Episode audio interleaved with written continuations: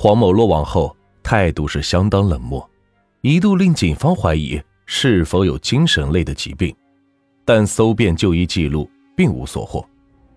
黄某告诉警方：“我就是过得很痛苦啊，才会要杀人，把厄运转出去。”饭后不见丝毫的悔意。最令警方寒心的是，在杀害简天志后，有将近三个小时的空档，可以让黄某反省冷静，但他却在三个小时后，再转赴死者的家里再杀简某的妻儿，冷酷凶残的手法简直就像是职业杀手。凶犯的哥哥赵富群感慨地说：“弟弟先前与人合伙做生意。”被骗了六七百万后，从此变得是意志消沉。最近一年多一直失业，靠着哥哥救济。前两天才从老家出来，没想到竟然成了随机杀人的凶徒。哥哥还说，他事前完全不知情，直到昨天下午两点，弟弟左手的食指带伤返回到住处，他发现伤口很深，才骑着车带着弟弟到星光医院就诊。路途中被逼问之下，弟弟才冷冷地说：“我杀了人。”哥哥当时被吓得手软，骑车时差点都骑不稳。到医院后没多久就被抓了起来。哥哥说，他和弟弟以及妈妈原本住在老家，十多年前全家搬到台北，当时住的就是哥哥自己买的房子。一家人原本是其乐融融，黄富康是个很积极工作的人。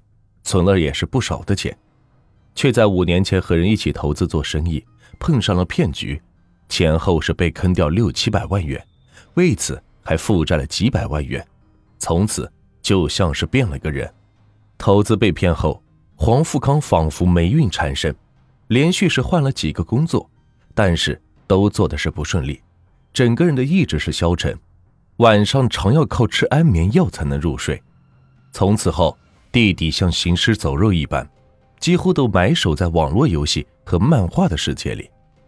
哥哥还表示，弟弟近一年多来都处于失业状态，平时偶尔也会回去或者到他这里住个几天，但是也没有积极找工作。前天黄富康再度北上，他担心弟弟身上没钱，还特地的给弟弟两千元生活费。直到事发前，他都没有发现任何的异常。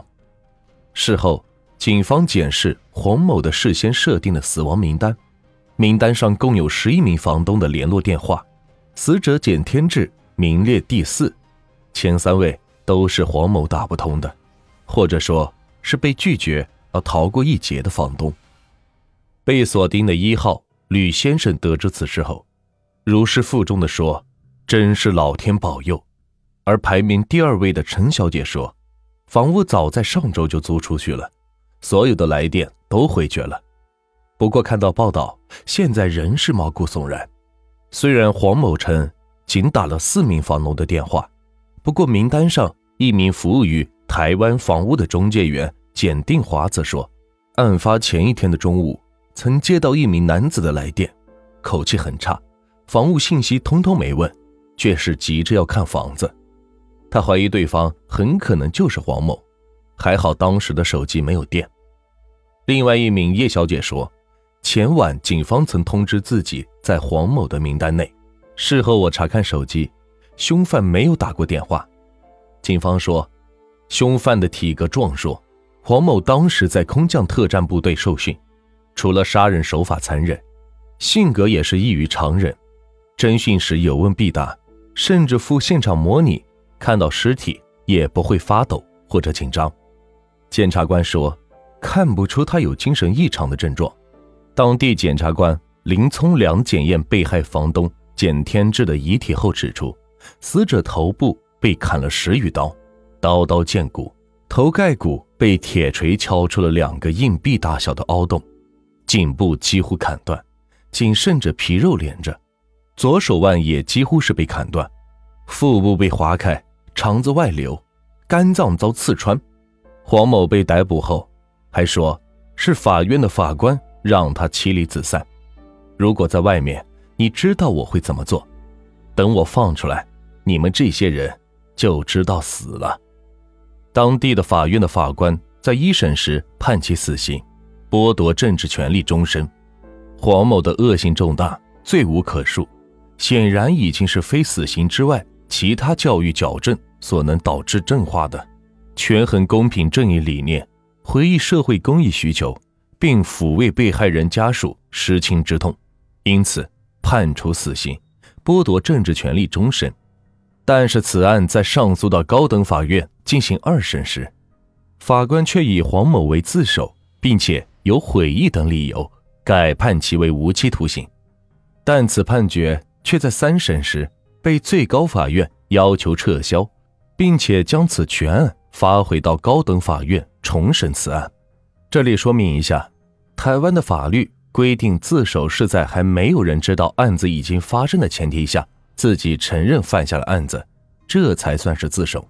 黄某第一是被逮捕，第二简家已经是报警，被逮捕后还叫嚣法院的法官，这算什么回忆？二零一二年五月二十九日，高等法院二审宣判结果，仍是判处黄某死刑，剥夺政治权利终身。